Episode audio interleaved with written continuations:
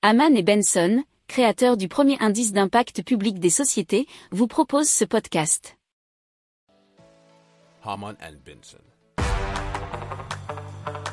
Le journal des stratèges.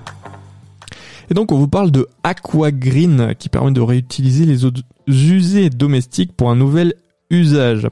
Alors ça a été pensé pour un usage intensif dans des conditions climatiques exigeantes et ça permet donc de collecter, assainir, recycler et régénérer de manière 100% biologique, nous dit les échos.fr, les eaux usées domestiques pour un nouvel usage. Alors, euh, sur le fond, on va dire que cette solution permet euh, le recyclage des eaux usées grises et noires qui sont destinées à l'irrigation.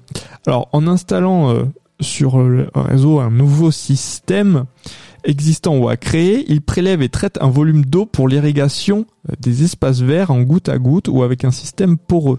Cette solution permet euh, de recycler les eaux de rinçage des espaces aquatiques euh, également.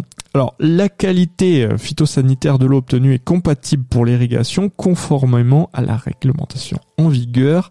Cette solution vient se greffer à leur solution de traitement ou sur le réseau existant. Je suis allé chercher des informations sur leur site internet, donc euh, c'est exactement ce qui est inscrit dessus. Alors, euh, sur la préservation environnementale s'ajoute une économie financière, bien sûr, sur la consommation d'eau, et puis euh, une économie pour tout le monde, hein, puisque s'il y a moins de quantité d'eau utilisée par chacun, eh bien, il y en a plus disponible.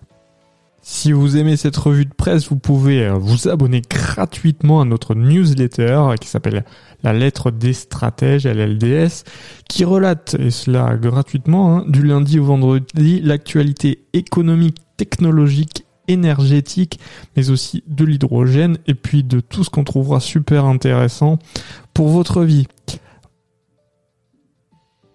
Pour approfondir ces sujets, abonnez-vous à la newsletter de Haman et Benson, et écoutez nos autres podcasts, que vous retrouverez dans les notes de l'émission ou sur notre site internet.